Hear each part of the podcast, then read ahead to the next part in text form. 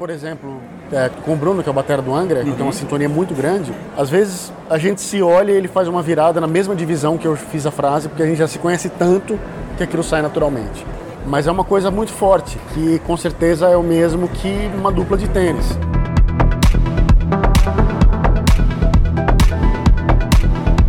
Você ouve agora Tenistas em Ação. Olá, você ouvinte do podcast Tenistas em Ação, tudo bem? Estamos de volta e o nosso primeiro episódio de 2020 está super especial e heavy metal. Nosso convidado de honra é Felipe Andreoli, baixista da super banda Angra. Felipe é um daqueles caras que acumulam múltiplas funções: músico, produtor musical, produtor de conteúdo, professor, podcaster e tenista. E falando de São Paulo, capital, eu sou Jeff Guimarães. Obrigado pela sua companhia e vamos lá para o episódio que o bate-papo está imperdível.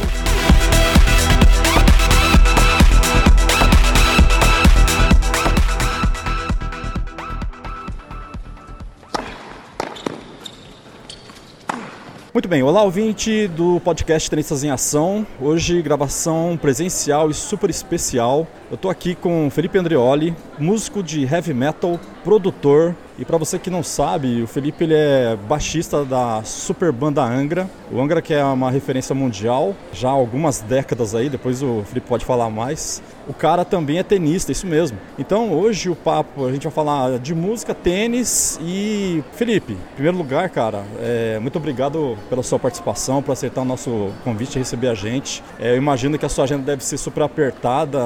Você que toca numa banda super requisitada, tem seus projetos paralelos, ser professor, o cara também é produtor de conteúdo, né? Enfim, é, muito obrigado pela sua participação e seja muito bem-vindo ao podcast Tenistas em Ação. Valeu, obrigado, eu que agradeço esse bate-papo aí. É legal ter a oportunidade de falar sobre música, claro, mas falar sobre tênis, que é uma coisa que é, na verdade, acho que nunca fiz nenhuma entrevista falando sobre tênis ou para um veículo que fala principalmente sobre tênis, então é legal que é uma, um esporte que eu sou apaixonado. Isso aí, vamos lá bater um papo. Ô Felipe, em primeiro lugar, uma curiosidade minha, uma coisa que eu sempre pergunto logo no início, né? Essas pessoas, o entrevistado conhece da mídia podcast e você já sei que conhece porque você produz podcast. E eu queria saber como é que você conheceu a mídia, se você já era ouvinte há muito tempo, foi algum outro é, músico que te apresentou a mídia? Como, como você chegou até o podcast? Eu já vejo o podcast como uma tendência muito forte, especialmente nos Estados Unidos há muitos anos, né?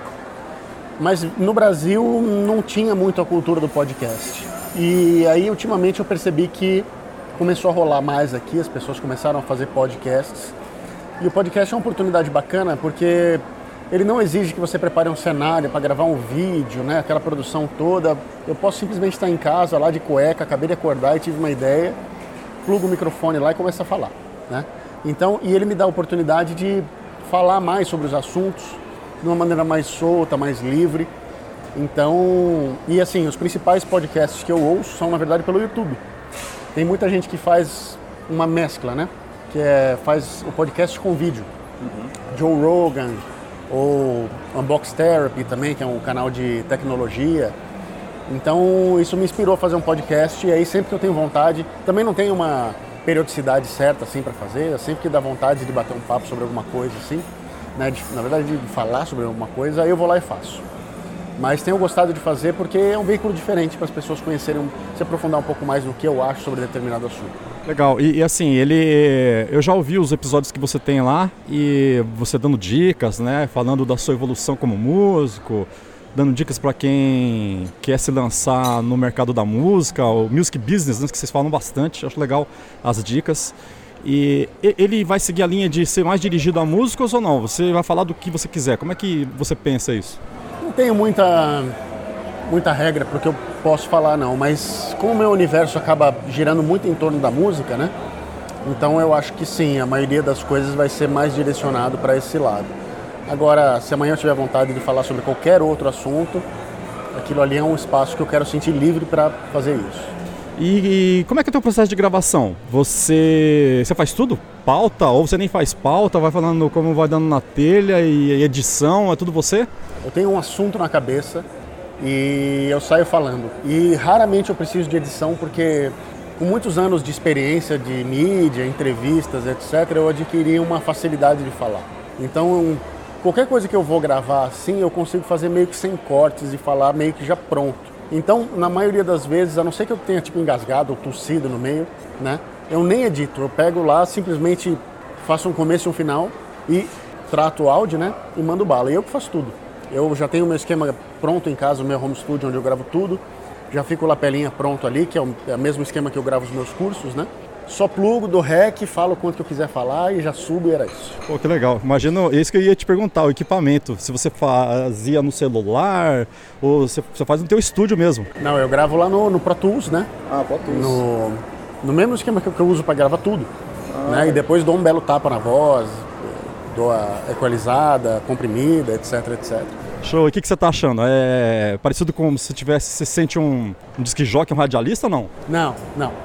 Eu, na verdade, vejo isso como uma extensão da criação de conteúdo que eu já faço para o Instagram, para o Facebook, para o YouTube. É mais uma maneira de me comunicar com o meu público. E eu tenho percebido que a resposta das pessoas é muito legal. Eles gostam de ter oportunidade de, tipo, tá no carro, tá no trânsito, vai lá e coloca e ouve, entendeu? Ali por 10, 15 minutos. E, e se, né, te conhece melhor. Eu acho que ah, uma das principais vantagens da mídia social como a gente tem hoje em dia é essa aproximação entre o artista e o admirador, né? A pessoa que ouve esse cara. Então, é mais uma maneira da pessoa me conhecer um pouquinho mais, né? E é, e é a maneira de eu extravasar sobre determinados assuntos que eu estou a fim de falar ou simplesmente, né, deu na telha. Show de bola. E você, bom, aí eu imagino que isso repercute não só entre os fãs e teus seguidores, como também com os outros músicos. Aí a galera, os outros músicos, teus colegas, o pessoal da banda e outras bandas estão te ouvindo e devem estar comentando. E você percebe que há um interesse de, de outros músicos também de, fa de fazer esse tipo de conteúdo e usar isso como mais um tentáculo para suas redes? Ainda não, mas eu acho que vai chegar lá. É. Eu não, não vejo ainda muitos músicos fazendo isso. Ah, mas, por exemplo, o Marcelo Barbosa, que é o guitarrista do Angra, é um cara que adora falar sobre empreendedorismo, sobre carreira do músico, etc, etc. É um cara que estuda bastante a esse respeito. E é um cara que eu vejo com potencial muito grande de fazer isso. Então, eventualmente, acho que ele vai acabar fazendo. Né? Mas hoje em dia ele faz, ele gera um conteúdo parecido para o Instagram, fazendo stories, etc. Agora a mídia podcast mesmo, ela ainda não, o músico ainda não se ligou muito Tá. Dessa mídia. Mas acho que eventualmente eles vão começar a fazer mais. Pode ser uma tendência aí, né? É.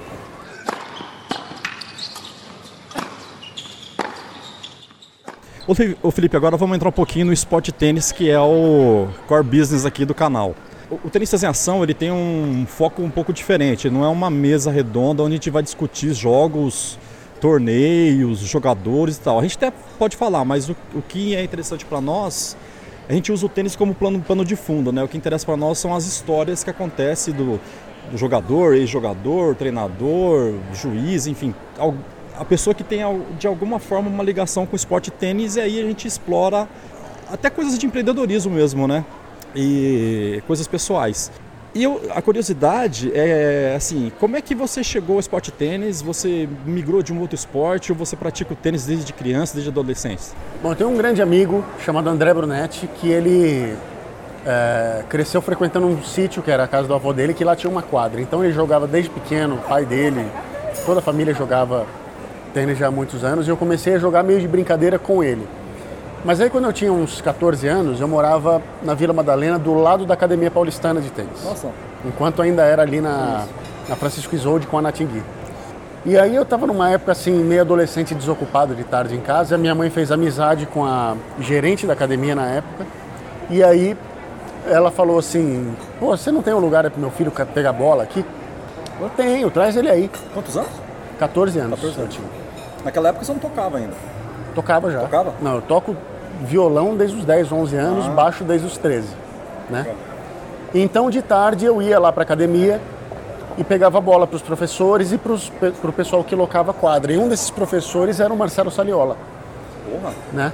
Peguei um bola. que tinha, assim, ele, era, era- ele tinha uma ascensão grande, né? Sim, sim, que infelizmente a carreira dele foi curta, né, como profissional, mas ele foi um dos tenistas mais jovens ou o mais jovem a pontuar na ATP, se não me engano. Exato.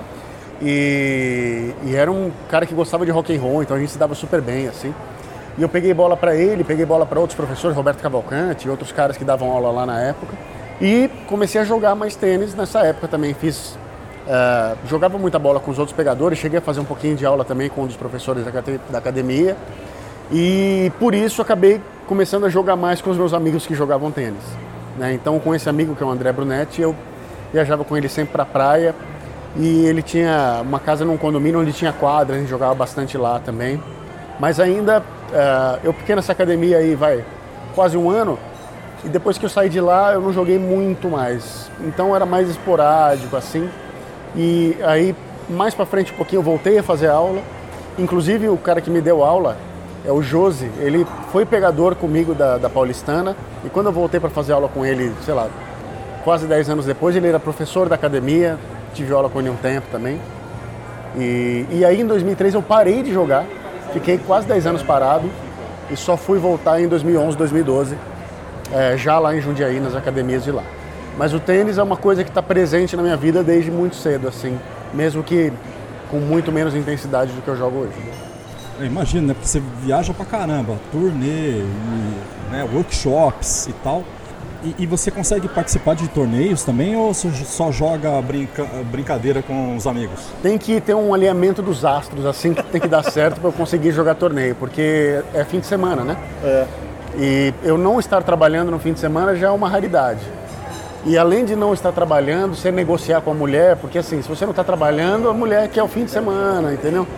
E eu procuro ter um balanço assim de trabalho e vida pessoal que que seja uma relação saudável para ambos os lados, né? Consegue? Que tento, faço o possível, até acho que tenho tido sucesso.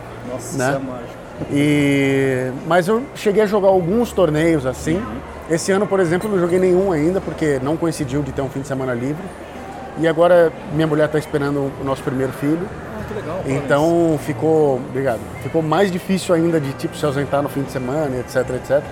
Mas eu jogo bastante durante a semana com o pessoal do meu prédio, né? Eu tenho a quadra no prédio, tem uma quadrinha de saibro lá.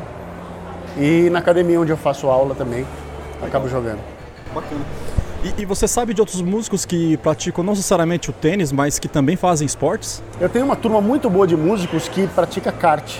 Porque Kart. é o meu segundo esporte que eu mais pratico é o kart. Ah, eu vi, eu vi nas redes sociais mesmo. É, aí tem uma porção de músicos. O Bruno Suter, inclusive, que é o detonator, né, do Massacration, é, ele tá correndo muito bem de kart. E nós dois vamos correr as 500 milhas de kart profissional agora lá na Granja Viana, que é um campeonato que tem Rubinho Barrichello, Christian Fittipaldi, o Piquet Júnior vai correr. Então tem um monte de piloto profissional e eu. Que já é tradicional essa, essa prova, né? Todo ano tem. Super, inclusive pilotos da Fórmula 1 gringos já vieram correr em outros anos, né? Então é uma prova assim super tradicional que por eu ter me envolvido mais com o kart esse ano, acabei é, conseguindo ser convidado, né? então, Fui- você, então você tem um nível bom de. de, de- Ah, eu tenho me de- dedicado bastante, ainda estou longe do pessoal que é pró mesmo assim, mas já tenho um nível assim que dá para não passar muita vergonha fazendo frente aos caras que são bons mesmo, né? Como é que é o esquema de- dessa corrida? É, vocês fazem equipes e aí vão revezando? Porque 500 milhas, né? Sim, são 12 horas de prova, começa meia-noite, termina meio-dia, e aí são 60 karts na pista, e aí a nossa equipe tem seis pessoas e a gente se reveza durante essas 12 horas entre seis pilotos. Eu vou acabar correndo provavelmente uma hora, tem alguns pilotos mais experientes que correm mais tempo, porque assim, é, uma, é o kart que a gente usa nas 500 milhas, que é o kart Pro 500, é um kart muito mais intenso de correr do que o kart que eu normalmente corro lá, que é o kart de aluguel. Então precisa de um preparo físico tremendo para ficar uma hora lá dentro. Que dirá duas, que dirá três, que é o que o pessoal às vezes faz. Então eu, como sou meio café com leite, acho que vou correr um pouquinho menos esse ano, mas só de estar lá, nesse ambiente, com tantos pilotos ex-Fórmula 1, ex-Fórmula Indy, piloto atual da Stock Car, campeão mundial brasileiro de kart, entendeu? Só de estar no meio dessa galera lá já é fantástico. Porque junto com o tênis, o automobilismo é uma grande paixão minha. Porra, e eu imagino que depois de uma hora, por menor que seja o tempo, as mãos vão sair em frangalhos, né? Calo pra tudo quanto é lado. É, na, calo não- até que nem tanto. E assim, é, esse kart é um kart muito mais bem ajeitado, muito mais macio. Ah, não é aquele, aquele agressivo não, né? Não, ele é um kart muito mais fácil de manobrar e etc. E como eu já tenho um preparo, porque eu faço sempre, então não tenho mais. Mas no começo o pessoal sente muita dor no antebraço, às vezes na mão, às vezes no pé um pouquinho, na, na, aqui no, no músculo da, do tornozelo aqui, né? Na frente, porque tem que ficar com o pé levantado do freio e etc. Mas eu já estou me preparando para essa corrida e um dos grandes desafios é o pescoço, né? Porque o capacete é pesado, o meu capacete é até mais pesado do que deveria ser. Uh, então o pescoço, estou fazendo um trabalho especial de pescoço para isso. E também a resistência, né? É, de você estar tá lá suando, porque suo bastante dentro do kart. É uma época que é muito quente. Sim, mas pelo menos é de noite a corrida, a grande ah. parte. E se eu conseguir correr de noite vai ser melhor, porque não tem o sol, né, trincando na cabeça.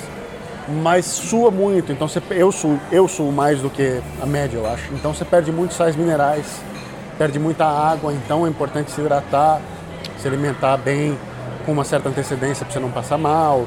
Aí tem o complemento de sais minerais, complemento de maltodestrina e etc, etc. Então estou bem focado nessa preparação. Pô, que interessante.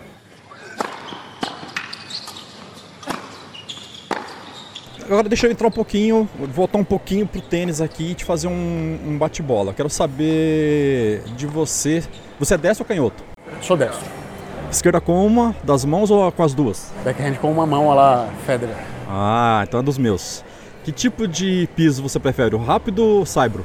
Eu gosto mais do saibro porque ele não judia tanto da, da gente, né? especialmente joelho, lombar, etc. Mas eu gosto de todos, na verdade. Tá. Inclusive já tive a oportunidade de jogar na grama, que é assim, duas vezes mais difícil. O cansaço é tremendo, porque você tem que ficar. Tem que ficar assim com a perna muito dobrada o tempo inteiro, porque a bola não pinga muito alto. E muitas vezes ela desvia a rota, por mais que a quadra seja bem cuidada. Então, se você não tiver muito com a base muito preparada para fazer esse movimento rápido, você dança total, né? Mas o, o Saibro é o mais tranquilo e é o que tem no meu prédio. E agora eu quero fazer um paralelo de, da, do mundo rock and roll e o mundo tenístico, tá?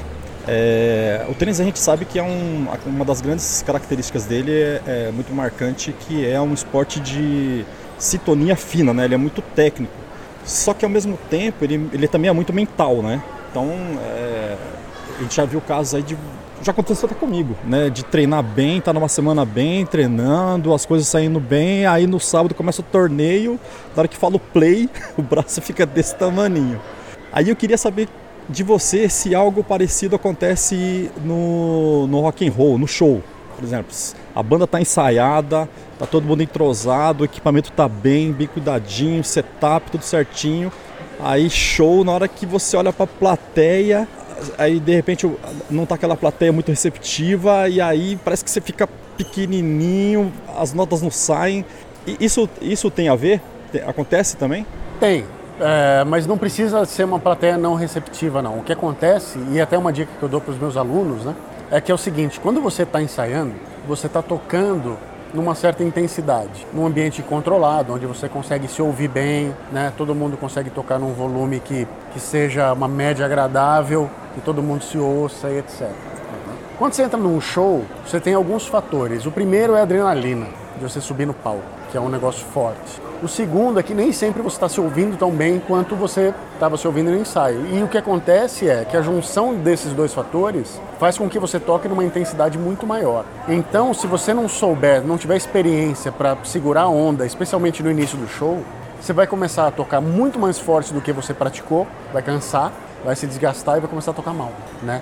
Então, ao longo dos anos eu aprendi a controlar essa ansiedade e tocar pensando bem consciente da intensidade. E eu acho que é muito parecido, por exemplo, com um jogador que vai jogar um Grand Slam, né? O cara não pode entrar num jogo que tem um potencial de a 5 sets, destruindo tudo no primeiro set para morrer no segundo uhum. e acabou o jogo, né? É, envolve esse tipo de preparação que é assim, eu sei que as condições hoje de repente não são ideais, então eu preciso manter a calma e, e entrar tocando numa intensidade mais tranquila para que eu possa chegar bem no fim do show e, e tocar tudo bem o que eu preciso. Porque quando você começa a tocar muito forte, você começa a tocar mais sujo, você começa a cansar, né? os dedos já não obedecem com a mesma facilidade. Então é uma coisa que eu tive que aprender ao longo dos anos. E o que você falou do torneio é realmente o que acontece. Porque o treino não tem a pressão do resultado, não tem a pressão de ter alguém te assistindo, não é um jogador que você nunca jogou antes. Né? Então, quando você se depara com esse monte de coisas novas, eu acho que é um processo meio parecido. Sobe a tua adrenalina, você começa a querer fazer mais do que você faz no treino, porque você está tomado por essa adrenalina e pela vontade de ganhar. Uhum. E aí acho que você começa a perder a mão, né? Começa a errar o tempo de bola, começa a pensar demais. E, e não sei se acontece com você, mas comigo é assim. Se eu estou bem treinado e eu não penso muito no que eu estou fazendo, eu consigo bater muito bem na bola. Aí, se você está bem treinado, mas começa a pensar demais no que você está fazendo, você começa a errar. Né? Aí é bola no alambrado, bola no pé da rede e etc. Então, é, eu acho que sim tem essa, similaridade. E, e, me diz uma coisa, eu, eu sei que tem jogadores, a gente percebe que tem jogadores que têm mais dificuldade de jogar em casa do que jogar, sei lá, em outro país, em outro estado. Para você, é mais fácil tocar fora ou tocar em casa? Tocar em São Paulo, no Jundiaí, no Brasil? Cara, eu, eu, tenho sorte, porque o público do Brasil é um público incrível. Que todos os músicos do mundo inteiro que vêm tocar aqui falam que o Brasil, a América do Sul como um todo, né? É incrível, que o público é fantástico e etc. Então a gente tem muita sorte. Então tocar em casa é incrível sempre. Mas tocar em São Paulo, às vezes é um desafio, não pelo público, mas por tudo que envolve um show em São Paulo. Então você está preocupado se a tua mulher vai sentar bem no camarote, hum. se a tua família pegou o ingresso, se aquele teu amigo tá te mandando mensagem de última hora, ô, oh, queria ir no show, não sei o que lá. Então tocar em casa tem esses desafios assim a mais. E você quer agradar todo mundo, né? Exato, porque se não tira o foco do show um pouco. Quando você está tocando fora de São Paulo, no meu caso, eu consigo focar mais no show, entendeu? E não tanto nessas coisas extra show. Agora, tem lugares incríveis do mundo para se tocar. O Japão é um lugar incrível para se tocar, mas o público lá é completamente diferente, né? Um público quieto, educado que curte muito show, mas de uma forma completamente diferente do brasileiro. Não extravasam do sul-americano. Né? Não. Eles extravasam de uma maneira bem organizada, né? E, por exemplo, o cara quando ele levanta a mão lá no show, ele levanta só o braço direito para não atrapalhar a pessoa que está vendo de trás. Incrível. O cara chega do trabalho lá com a mochila, roupa social, ele deixa a mochila encostada no fundo da casa de show e vai lá para frente assistir o show. E quando ele volta ainda tem uma mochila lá encostada, entendeu? Então é um lugar bem diferente do Brasil. Ô, ô Felipe, e uma outra, uma outra coisa que eu queria entender, e, e acredito que seja também curiosidade dos nossos ouvintes, é, no tênis, é um, o tênis na maioria das vezes é um jogo é, individual, você está ali sozinho, né? O técnico você não pode nem se comunicar, né, direito. E mas também tem o jogo de duplas, onde que é uma equipe ali, né? Uma equipe de dois, mas é uma equipe e você precisa um do outro e tem que ter um entrosamento também. E como é que funciona isso dentro de uma banda, por exemplo? O baixista com o baterista também, os caras, vocês têm que estar tá ali, né? É, de repente, num olhar, é, a coisa tá pegando fogo no show, uma nota mais difícil, um momento mais complicado da música ou do show, e, e tem que haver também essa, essa troca, essa, essa comunicação, né? Sim, totalmente. É e quanto mais você toca com o músico e mais você passa a conhecer esse músico, melhor você se sai nessas situações adversas em que você precisa ser muito rápido para resolver um pepino, um problema ali, ou simplesmente para você é, espontaneamente criar junto com ele no show situações, por exemplo, é, com, o, com o Bruno, que é o batera do Angra, uhum. que tem uma sintonia muito grande, às vezes a gente se olha e ele faz uma virada na mesma divisão que eu fiz a frase, porque a gente já se conhece tanto que aquilo sai naturalmente. E as grandes, eh, as grandes bandas têm essa sintonia, né? Tanto é que você tem bandas históricas aí que os caras nem se falam fora do palco, mas quando o cara sobe no palco junto um com o outro, tem uma química ali que é um negócio inexplicável. Cada um lugar, do, né? tem países diferentes. Que, e ah, rock tem isso, né? Eu... Sim, mas, mas todo mundo se fala, né? Eu tô, ah, o exemplo tá. é de tá. bandas que o cara tipo não tem camarim separado, viaja em carro separado, ah, tá. mas no palco tem aquela química, né? No Angra a gente é amigo, então essa sintonia é dentro e fora. Mas é uma coisa muito forte, que com certeza é o mesmo que uma dupla de tênis. Eu não me lembro agora quem foi a dupla que o Marcelo Mello começou a jogar recentemente. Acho que foi depois do Dodig, que ele Kubot, que no começo da dupla ele falou, hum, acho que isso aqui não vai dar certo. E aí eles foram se entendendo, se entendendo, se entendendo, e a dupla atingiu grandes resultados depois. Né? Verdade. É, tanto que eles estavam no, no, Finals, né? Exato. Então, é, teve um começo turbulento, depois eles foram se entrosando, se entendendo, se entendendo, e aí a dupla, né? A soma dos dois é maior do que os dois individualmente. Eu costumo perguntar para os tenistas e treinadores é, que a maioria desses caras estão é, sempre em, ou em hotel, eles vão para um país às vezes assim exótico, diferente, super legal, mas o cara não tem a chance de conhecer o lugar, né? Ele é o hotel, o, o, torneio e aeroporto. E imagino que isso acontece com vocês também. Aí eu queria saber de você, de um lugar que você pudesse dar uma dica para os ouvintes, de um lugar que você já foi tocar, mas você não teve oportunidade de explorar o lugar, a gastronomia, é, os lugares turísticos e que você tem vontade de voltar com com a sua família, fazer um turismo lá e que você indicaria para o nosso ouvinte também? Putz, são tantos. É, fala tem, um dois. Tem tantos lugares que eu passei, por exemplo, a Coreia é um lugar que eu gostaria de conhecer melhor. Coreia. Né, que a gente passou super correndo por lá.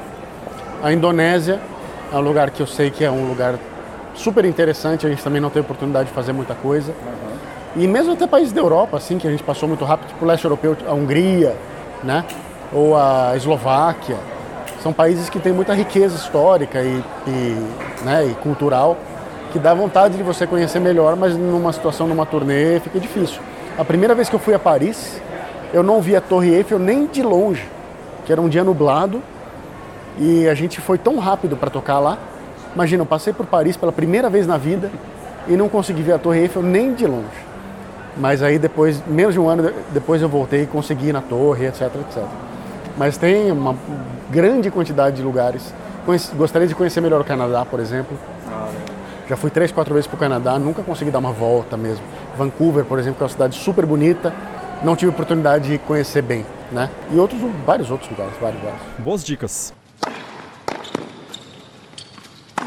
Agora eu queria que você falasse um pouquinho do, do da carreira, tanto os seus projetos solos, o que você está trabalhando aí nos bastidores e que vem pela frente, se você puder divulgar, né? Também falar do Angra, se puder, o que está vindo de trabalho novo e vocês, o que, vocês estão projetando aí nos bastidores. Bom, com o Angra a gente terminou uma turnê de 120 shows, que foi a turnê do Omni, do nosso último disco, e agora a gente está dando um, pequenas férias para depois começar a trabalhar no novo material que a gente quer lançar até o fim do ano, em 2020. Eu acabei de lançar há poucos meses também um novo DVD com a For Action, que é o meu projeto instrumental com Sidney Carvalho, Alexandre Pozão, Roger Franco. E a gente está se preparando para lançar também uh, um material digital com as aulas desse projeto. Eu estou trabalhando nas composições para o meu disco solo. Eu gostaria de gravar também no ano que vem, se tudo der certo, se ficar pronto até lá. E uma das maiores atividades que eu tenho no momento é a atividade didática, dando cursos online. É, eu tenho dedicado bastante do meu tempo a isso e tem sido muito recompensador poder dar aula para muitos mais alunos, né? Então hoje em dia eu tenho mais de mil alunos dos meus cursos e é uma coisa que está dando super certo. E aí em paralelo tem outros projetos. Eu tenho uma banda de thrash metal chamada One Arm Away, que assim, sempre que tem a chance a gente toca. Totalmente diferente, né? É. Aí eu tenho um projeto onde eu faço covers do Dream Theater, que é uma banda que eu cresci ouvindo. Então é o Marcelo, que é o guitarrista do Angra na guitarra, o Alírio Neto, que é um grande amigo. Então é uma chance de tocar com grandes amigos, que não o Rodrigo Silveira, baterista, meu padrinho de casamento. Tocar com grandes amigos, um som que eu cresci ouvindo, então é um negócio que eu faço basicamente por puro prazer, que o retorno financeiro nem é lá essas coisas. E assim, estou sempre aberto, tocando, produzindo bandas diferentes, né? Gravando bastante em casa, faço bastante coisa. Ô Felipe, uma curiosidade agora minha. Vocês, vocês estão toda hora é, postando coisas nas redes sociais. Você tem alguém que te apoia nisso? Não, é, é, na raça mesmo, é vocês mesmo? Não, nas redes sociais quem posta sou eu. O Angra tem uma pessoa que trabalha para a banda, né, que, hum. que, faz esse trabalho. Mas nas minhas pessoais quem faz sou eu. A equipe que trabalha para mim trabalha exclusivamente para os cursos. Tá. Né? Mas a parte de rede social eu faço, é uma coisa que eu sempre fiz. Eu sou normalmente um early adopter, né? um cara que entra cedo nas redes sociais. Então, o Instagram eu comecei há muitos anos atrás, o Facebook comecei há muitos anos atrás, quando, como dizem, né, era tudo mato. e eu tenho uma facilidade com, com a internet, com as mídias sociais, então é uma coisa que eu faço com tranquilidade e gosto de fazer. Legal, e deixa eu te perguntar então uma coisa emendando nisso aí. Eu tive naquela feira, não é feira da música mais, show, music, music show. Music Show.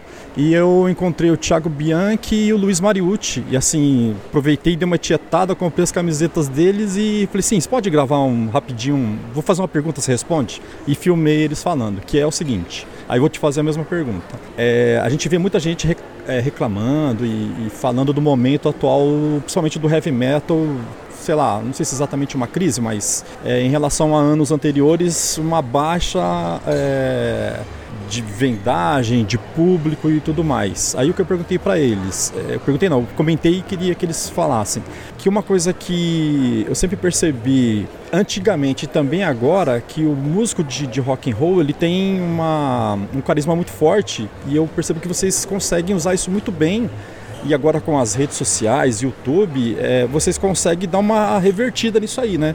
E eu queria saber de você o que, que você pensa disso. Eu discordo um pouco dessa visão de que o heavy metal hoje está menos do que já foi. O heavy metal sempre foi primordialmente um estilo de underground, que teve momentos em que esteve em evidência. Então esteve em evidência ali anos 80, início dos anos 90, depois deu uma caída. Esteve em muita evidência ali no começo dos anos 2000, depois deu uma caída. Mas eu acho que não dá para medir o impacto do heavy metal com base na grande mídia ou na atenção que você tem da grande mídia. Porque o público de, de heavy metal sempre teve ali acompanhando. É um nicho mesmo, né? É, que às vezes tem um destaque maior. Uhum. E eu vejo que, assim, desde que o Angra lançou o último disco, teve várias bandas que voltaram, que estavam inativas e voltaram ativa, como o Xamã, um grande exemplo. Xamã, verdade. Né? E outras que o Xamã voltou com grande sucesso, shows esgotados e etc. O Edu Falaschi, que é o ex-vocal do Angra, fez uma porção de shows super bem sucedidos também tocando Angra. Uh, o Sepultura é uma banda que tem crescido nos últimos anos de novo, depois de passar tantos anos lutando né, para meio que superar a saída do Max, mesmo mais de 20 anos depois. E tem outras bandas uh, que estão sempre se destacando, como Nervosa, que é uma banda que está tocando cada vez mais lá fora. Das meninas, né? Isso. O Project 46, que é uma banda que faz um trabalho muito legal aqui no Brasil. O Ibra está voltando com uma formação nova agora também, com, muita força. Então tem uma porção de bandas e outras várias bandas do underground que estão fazendo um excelente trabalho e procurando seu espaço. Agora, o espaço para o heavy metal sempre foi restrito, o acesso à mídia grande sempre foi restrito, o número de vendas sempre foi bom para um número pequeno de bandas, né? A maioria das bandas, os caras, por exemplo, na Europa tinha bandas que fazia turnês de um, dois meses, um monte de show lotado, e os músicos da banda tinham emprego. Tinha um cara lá que ele era mecânico de automóveis, outro era taxista, é, tinha um outro cara que era pintor e eletricista. E tinha uma banda dele, fazia, sei lá, 100 shows no ano e no restante do tempo ele trabalhava com outro emprego. Na Europa isso é comum. O brasileiro tem um pouco dessa ilusão de que o músico tem que viver só de música e se ele não fez isso ele fracassou na profissão. Eu não vejo assim. Eu acho que o músico que tem a capacidade de ter uma banda e fazer o trabalho e se dedicar e também tem uma outra profissão para pagar conta, para ter uma, um conforto, uma qualidade de vida melhor, eu acho super legítimo, né? Eu acho que assim, a música, ela tem que vir primeiro como uma paixão, como uma vontade simples de tocar e de viver a música e o viver de música vai ser uma consequência disso, que vai acontecer para alguns e não para outros. Mas se a sua expectativa quando entra no mercado da música é que eu tenho que viver da minha banda, eu tenho que viver de música, então a chance de você se frustrar é muito grande. Sim. Então acho que o pessoal tem que ter um pouquinho mais o pé no chão quando analisar o mercado, especialmente o mercado do heavy metal, como já disse, é um nicho, né? é uma coisa de underground, e perceber que viver a música é diferente de viver de música e as duas coisas são possíveis. Né? Depende do talento, da dedicação, da persistência e, e, e cada um tem uma trajetória diferente. Né? Ô, ô, Felipe, agora a gente vai para perguntas dos ouvintes, tá? Aí eu fiz uma colinha aqui, eu lancei nos grupos lá e o pessoal foi mandando. Tem aqui o Moita, que é do canal Heavy Talk no YouTube. O grande Moita tá sempre, né, ajudando a cena também, né? Batalhando, né? Um batalhador, né? e ele mandou aqui: o tênis tem a fama de, de ser um esporte elitista. Você acha que é possível tornar a modalidade mais popular ou os preparos necessários para o profissionalismo nessa, nessa categoria exigem gastos que, que limitam economicamente as pessoas? Ah, infelizmente é um pouco sim, porque o acesso às quadras infelizmente fica muito restrito a condomínios que tem quadra, que são condomínios de alto padrão na maioria das vezes. As academias, você fazer uma aula é caro. Os clubes são caros e a quantidade de quadras públicas que a gente tem no Brasil ainda é muito pequena. Eu vi um levantamento recente sobre quadras públicas e que assim é, quadras públicas no Brasil inteiro acho que chegavam a 300 quadras, uma coisa ridículas, assim, né? A Argentina que está aqui do nosso lado, que também não está vivendo as mesmas maravilhas, tem muito mais, né? Pois é, e aí você vê o resultado. Quantos tenistas argentinos estão se destacando aí? Então, sim, infelizmente ainda é de um acesso restrito para a população de mais baixa renda e é um esporte que tem esse estigma, por isso, né, de ser elitista. E mesmo o profissional que tem uma condição melhor e, e que pode, tem a grana para treinar, para ter acesso à quadra, ao equipamento, etc., ele esbarra nas dificuldades de investimento na carreira dele, dos custos de viagem para jogar um torneio, nos custos de ter um físio, de ter um bom técnico, de ter um preparador, né? Então você percebe que, que a coisa acaba ficando meio desleal com relação a países onde o esporte tem mais estrutura e tem mais apoio. Porque você pega um cara aqui, um top 200, que ele tem que viajar, pagar passagem para ele e para o técnico, hotel, se alimentar, etc. Gente, quantas histórias você já não ouviu de, de pessoal que aluga todo mundo uma casa junto, é. ou o cara dorme de favor para não gastar, entendeu? Ou o cara deixa de se alimentar do jeito que ele deveria para economizar uma grana, porque ele já está indo lá gastando o que não tem. Como é que um cara desse vai competir no dia seguinte se ele não comeu direito no dia anterior, não dormiu direito no dia anterior? Então é muito difícil. Né? No Brasil não existe o incentivo que poderia ter para o tênis. Na época que o Guga despontou, teve um pequeno burburinho, um pequeno movimento de ter mais quadras públicas, de ter mais projetos sociais envolvendo tênis, mas é uma coisa que infelizmente já morreu rápido. E hoje em dia eu vejo ações isoladas de alguns atletas ou de algumas instituições promovendo tênis nas comunidades, etc. Mas infelizmente ainda é muito pouco, perto do potencial que o esporte poderia ter né, dentro do país.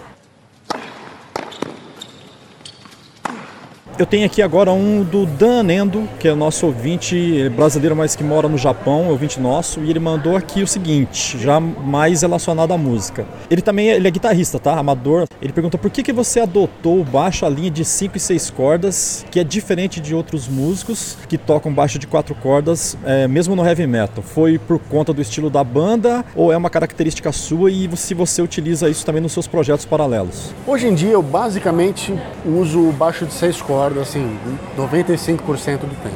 E isso aconteceu por questão das músicas que eu tirava, das músicas que eu queria tocar, dos músicos que me influenciaram. O baixo de seis cordas, ele não é nenhum bicho de sete cabeças, né? É, ele só tem uma corda mais grave e uma corda mais aguda.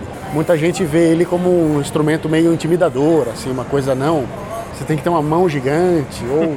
e eu não tenho a mão gigante, né? E eu acho que ele me dá mais possibilidades de trabalhar com acorde, de expandir os meus solos, tocar melodias, aplicar técnicas diferentes. Então, por que não? Né? Eu me sinto tão confortável no baixo de seis cordas, na verdade mais do que no baixo de quatro cordas hoje em dia, que por que não ter ali disponível para mim essa, é, esse alcance maior de, de notas, tanto para o grave quanto para o agudo. Então, de repente, naquele projeto ou naquela música, eu nem estou tocando as cordas do baixo de seis cordas, né? Mas eu tenho disponível, se der na minha telha eu posso usar. E eu acabo usando bastante. É uma coisa que eu incorporei no meu estilo de maneira que as linhas que eu crio, eu sempre estou aproveitando a vantagem de ter essas cordas a mais. E eu tenho uma aqui do Léo Nossetti. O Léo também é um podcaster. Ele tem o Doublecast que fala de música e eles, eles pegam assim álbuns e falam do álbum inteiro lá. A curiosidade é o seguinte: como é que vocês chegaram ao nome do Fábio Leone como vocalista depois da saída do Edu Falaschi? Se existiam outros nomes para assumir o vocal da banda? Essa é a primeira pergunta. Bom, o que aconteceu foi o seguinte: o Fábio já era um amigo da banda há muitos anos. E, inclusive, em 1999, quando o André ameaçou sair da banda pela primeira vez, o Fábio já foi um nome cogitado para entrar na banda lá naquela época, 1999. E aí, quando é, o Edu saiu da banda em 2012, é, nós recebemos um convite para participar de um cruzeiro em janeiro de 2013. E o cara que organiza esse cruzeiro queria o Angra lá e sabia que a gente estava sem vocalista. E ele sugeriu o Fábio Leone por coincidência, que já era um nome que já tinha sido cogitado para essa mesma posição. E aí a gente conversou com o Fábio e ele topou fazer. Ele já tinha feito também um show substituindo uh, o vocalista no Camelot, que é uma outra banda que tocou no ano anterior no mesmo navio. E ele ficou até um ano tocando com o Camelot, quase. E ele topou fazer esse show com a gente no navio. E é uma oportunidade da gente estar no navio. A gente estava numa época assim que a gente estava precisando passar um tempo juntos para poder pensar no futuro, planejar e, né, e colocar a banda nativa de novo. Então foi super bom, os shows foram ótimos. O Fábio é um cara de clima super bom, canta muito, né? E aí isso gerou um burburinho, né? Esses shows do navio gerou uma curiosidade muito grande dos fãs. E aí a gente teve ofertas para marcar shows com o Fábio no Brasil. E aí falamos, bom, vamos marcar os shows e fazer os shows, né? Porque no mínimo a gente registra a passagem do Fábio pela banda, mesmo que ele não vá ficar na banda. Só que o negócio começou a dar tão certo que ele se tornou vocalista do Angra de fato, né? Então começou como um quebra-galho para um show onde a gente estava sem cantor e a química rolou tão boa que aí a gente decidiu manter ele na banda e, foi assim. Show, e já são quantos anos? Já são seis anos. Seis anos, legal. Na verdade vai fazer sete anos agora em janeiro. Ah, que bacana. Outra coisa que ele pergunta aqui é o seguinte: a prática de um esporte de alta ação como o tênis ajuda na performance em palco? Eu acho que tudo aquilo que você puder fazer para o seu corpo, né, e para se cuidar, ajuda no palco. Porque dá até para traçar um paralelo entre a música do Angra com o esporte de alto rendimento como o tênis, porque dentro da música o Angra é uma música de alto rendimento que exige do físico, né, tanto para você executar no instrumento, o baterista, por exemplo, é, é basicamente um esporte que ele está fazendo. E, e, exige também para você poder estar tá bem no palco, para você poder se movimentar, para você aguentar a bronca de passar vários dias dormindo pouco, para você ter saúde para aguentar uma turnê, né? Então, fazer esportes no geral é super benéfico. O tênis é um esporte muito completo. Eu li tempos atrás uma matéria que dizia que o tênis é o esporte cujos praticantes têm mais longevidade. Verdade, também, também vi. Né? Então, assim, em termos de qualidade de vida, o tênis é um esporte que agrega muito, até porque a preparação para você poder jogar tênis, né, já já exige que você tenha boas pernas, que você esteja com um boa, bom apoio na coluna, aqui no core, né? No abdômen, para você poder fazer os giros, para você poder proteger as costas. O ombro tem que estar tá muito em dia, senão você se machuca. Então a preparação para o tênis já é um excelente exercício. Uhum. Né? E o tênis em si também é um excelente exercício, especialmente no treino, quando você está fazendo aqueles drills de bater centenas de bolas ali. Putz, aquilo cansa, é um exercício um fôlego, né? é, muito grande. O jogo em si, especialmente de dupla, é uma coisa mais tranquila até fisicamente. Uhum. Mas o treino é uma coisa super intensa, pode ser super intenso, e então ajuda bastante no palco. Né? É uma saúde, é um bem-estar geral que, que, se, que se propaga por tudo que você faz na sua vida. Agora o Danilo, Danilo de Almeida, que também é do. Ele faz a duplinha ali com o Léo Nossetti do, do, do podcast Doublecast. Ele pergunta aqui: Meu caro, seguinte, gostaria de saber do Andreoli se tem previsão de rolar algo novo com o Recal junto com Hot Hoss. Sim, nós estamos inclusive trabalhando em quatro músicas novas de um EP que tá ali no meio do caminho já na gravação, né? A gente deve lançar logo mais. E ano que vem a gente vai promover um evento chamado Super Metal Kart. Eu com um amigo parceirão meu chamado Edson Gandolfi, na verdade o projeto é dele e do Juninho Carelli, que é o ah. tecladista, que era da Noturna. Uhum. E aí eles me convidaram para ser tipo um embaixador desse projeto e eu estou ajudando na organização. E para fazer um esquenta desse projeto, a gente vai fazer um show no Manifesto uma semana antes, é no dia 14 de março, por enquanto essa é a data, que vai ter a Recall e o meu tributo ao Dream Theater no mesmo dia. Então eu acho que até lá a gente já vai ter lançado pelo menos um single desse, dessas novas músicas aí. E para esse ano de 2020, é, com certeza a gente vai lançar novos trabalhos. Ah, que legal. E acho que você já respondeu a segunda pergunta dele, que é sobre o Dream Theater Tribute, né? Que ele pergunta se vai rolar mais shows ou se foi um projeto esporádico. Então sim, né? Vai rolar. Sim, inclusive a gente está tentando marcar em outros lugares do Brasil, o que é difícil porque sendo um, um, tributo, né? Não é a prioridade de ninguém na agenda, então a gente tem que fazer nos buracos que aparecem. E também fechar show no Brasil é sempre um desafio, né? Porque você convencer o contratante de te dar as condições mínimas. Eu, não, é, eu faço isso por diversão, mas eu não quero passar roubadas por causa disso. Eu não quero ficar num hotel podre ou ter que viajar 20 horas de ônibus para fazer. Então tem que ter uma condição mínima, né?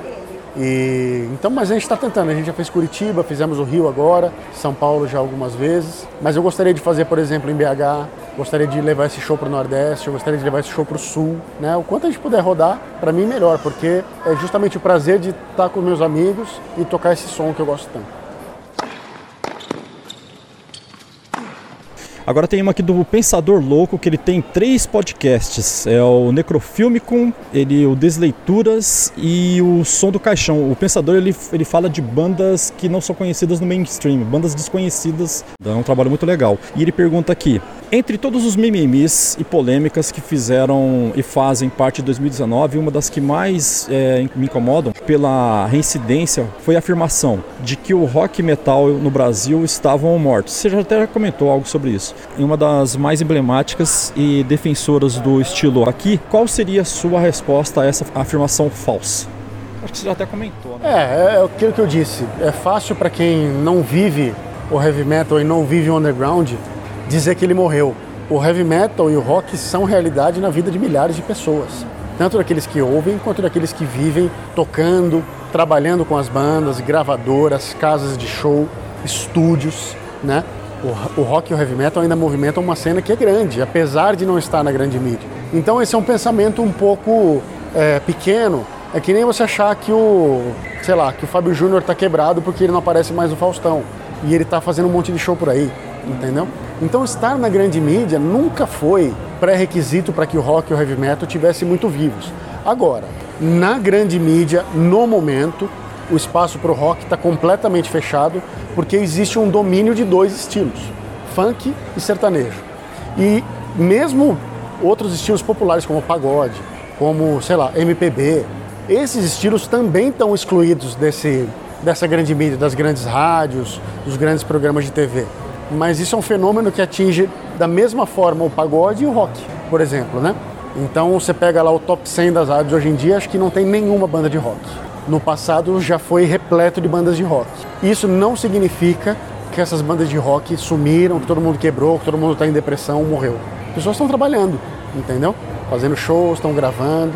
Então, assim, para quem vive o rock e heavy metal sabe que isso não é verdade na verdade, as, as perguntas elas estão girando por, por, é, por, aí, viu, Felipe? Ó, a outra é do do Léo Oliveira, que ele faz o Fermata Pod, também é um podcast sobre música. E ele fala que você acha que ainda existe uma cena metal no Brasil semelhante ao que rolava no início dos anos 2000? Então, sim, né? Tá todo mundo produzindo, trabalhando. É, a cena é diferente porque naquele momento o heavy metal estava em evidência muito grande, né? Então toda banda que vinha pro Brasil lotava o Via Funchal, lotava o Credit Car Hall, o Rhapsody, o Stratovarius, o Halloween, o Angra, o Xamã, né? E isso hoje em dia não acontece mais, mas voltou ao normal. O Stratovarius fez um show ontem no, no Carioca Clube que estava cheio, mas não eram 5 mil pessoas que nem já foi, uhum. mas eram 1.500, 1.400, entendeu?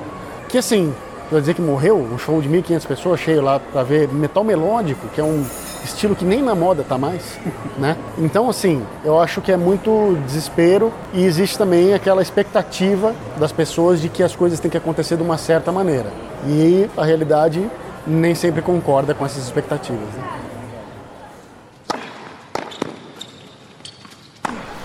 O Alexandre Correia Lima, é, ele é palestrante, escritor, músico, tá, e tem um canal de Sete Não Passa. Ele, ele comenta aqui: para ser um bom músico, você precisa ter boas referências e dominar a técnica para manter daí se permitir né, improvisações e voos mais livres. Você acha que essa mesma lógica é aplicável ao tênis? Nesse sentido, técnica mais arte, que tipos de músicos seriam Federer, Nadal e Djokovic? Seria Federer um improvisador do jazz, Djokovic um pianista clássico que repete a exaustão movimentos e arpejos complexos, e Nadal, que tipo de músico seria? Acho que ele já meio que respondeu a pergunta, né? Acho que é bem por aí. O Federer tem um talento tão, tão absurdo que permite a eles fazer, fazer movimentos e, e jogadas que com certeza ele não ficou treinando aqui, né? É uma facilidade muito grande, é tipo um Joe Coltrane, né? É, eu, eu gosto de uma, de, um, uma coisa que, é, que diz o seguinte, que existem quatro estágios do conhecimento, né? Isso se aplica a qualquer coisa. Então, o primeiro estágio é aquele onde você nem sabe o que é que você não sabe. Ou seja, você sabe tão pouco sobre aquela atividade que você ainda não sabe nem o que você não sabe. Caramba. Né? Aí, no segundo estágio, você já sabe o que você não sabe. Ou seja, você já colocou o seu pé ali e já perceber os desafios que você tem pela frente e onde você vai chegar.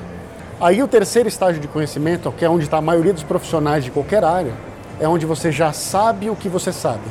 Ou seja, você estudou, você se preparou e você tem consciência e consegue executar essas tarefas, ou esse esporte, ou esse instrumento.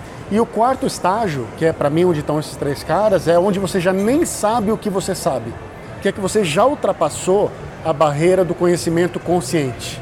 Você já faz as coisas quase que por instinto. É como a gente falar, por exemplo. Você não fica pensando nas construções de frase, na concordância, ou em que palavras você vai usar. Sabe assim? É uma coisa que sai natural. Uhum. E a música é assim também. Os grandes músicos tocam o instrumento da mesma maneira que eles falam. Então, ele não está pensando nas notas que ele está executando, na técnica que ele está utilizando para executar. Ele está pensando no que ele quer dizer através daquele instrumento. E a técnica se alinha com o que ele quer dizer para trazer esse resultado sem esforço. Né? Esse para mim é o Fedra. Todos eles, os três na verdade. A única diferença que eu vejo, por exemplo, do Nadal é que ele tem uma raça e uma vontade assim que na cabeça dele ele já é imbatível, né? E aí ele tem a técnica e o físico para acompanhar e fazer ele realmente ser praticamente imbatível. E o Federer é o cara que joga sem força, né? Sem esforço nenhum. O cara que parece estar tá voando na quadra, flutuando. Então, sei, acho que o Nadal é um cara de heavy metal, assim, um cara de intensidade, um cara realmente é, focado e com uma mentalidade de tipo, vou destruir. Sabe assim? O, é o que me parece. dele tem tudo a ver, né? Toro Miura, né? É, exatamente. exatamente. Luciana Linhares, ela é de BH, tenista também amadora, e ela pergunta aqui o seguinte: se tivesse que comparar o seu estilo de jogo do tênis a uma música do rock and roll, qual seria essa música? Uau, que, que pergunta subjetiva. Pô, acho que não seria nenhuma música muito boa, né? Porque, pô, tem dias na quadra que você fala assim, esse esporte não é pra mim, eu vou pra casa porque tá, tá difícil. Mas sei lá, essa, essa pergunta foi um pouco subjetiva demais para mim. É? é. Te colocou em umas lençóis? Mas, bom, eu gosto de um jogo agressivo. Eu gosto de bater na bola, eu gosto de ir pra cima. Você vai eu, pra rede? Pra rede nem tanto. Eu sou um cara mais de fundo de quadra, mas eu gosto de descer a mão na bola, é realmente, não? né? Não gosta de ficar trocando muito, não? Não, até, quando a troca é boa, com intensidade, eu até gosto. Mas eu não gosto muito de baloeiro e aquele, aquele joguinho meio bola mole, assim, eu me atrapalho um pouco com isso. Então acho que o heavy metal é, se identifica bastante com, com esse estilo de jogo. Assim. Show de bola. Bom, obrigado galera por todo mundo que mandou as perguntas. A gente já está caminhando aqui para a reta final. Felipe, é... acho que era isso. Tentei te explorar o máximo que eu pude aqui, tá? Com perguntas minhas e da galera que enviou. Agradeço a todo mundo que participou. E fica à vontade para, sei lá, fazer algum comentário final. E só tenho te agradecer. Obrigado pelo tempinho aí. Eu sei que imagino que a tua agenda deve ser algo insano, tá com toda essa essa cacetada de coisa que você faz. E muito obrigado, tá? Eu que agradeço, Jeff, pelo, pelo espaço aí. Parabéns pelo podcast. Obrigado a todos os ouvintes, a todo mundo que mandou perguntas também. Obrigado pelas perguntas. E queria convidar a galera a me seguir nas redes sociais, Felipe Andreoli no Instagram, no Twitter, uh, meu canal no YouTube também e, e no Facebook, meu site felipeandreoli.com. E convido vocês também a ouvir o meu podcast chama Felipe Andreolis Podcast. Está no Spotify, no Deezer, na Apple e talvez no Google, se eu tiver conseguido colocar ele lá também. Legal, eu já ouvi, é muito bom, já maratonei todos os episódios e posso dizer que vale a pena, galera, independente se for da música ou não. Felipe, muito obrigado e até uma próxima oportunidade. Beleza, agora tem que marcar um bate-bola. Tem que marcar um bate-bola, isso aí. Isso aí. Valeu, galera, um abraço. Falou.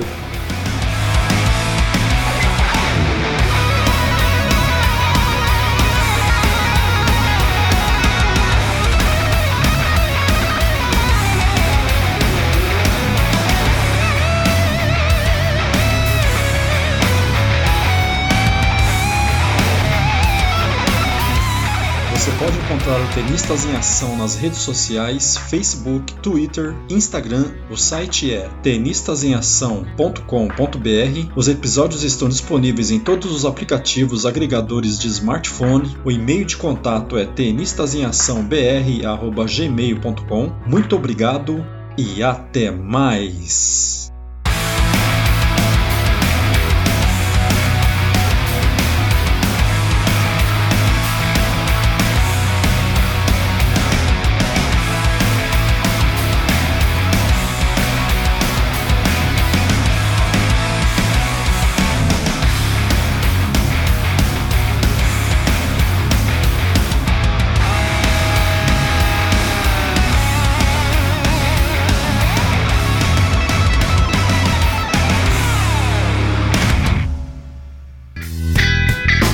Este podcast foi editado por Jeff Guimarães.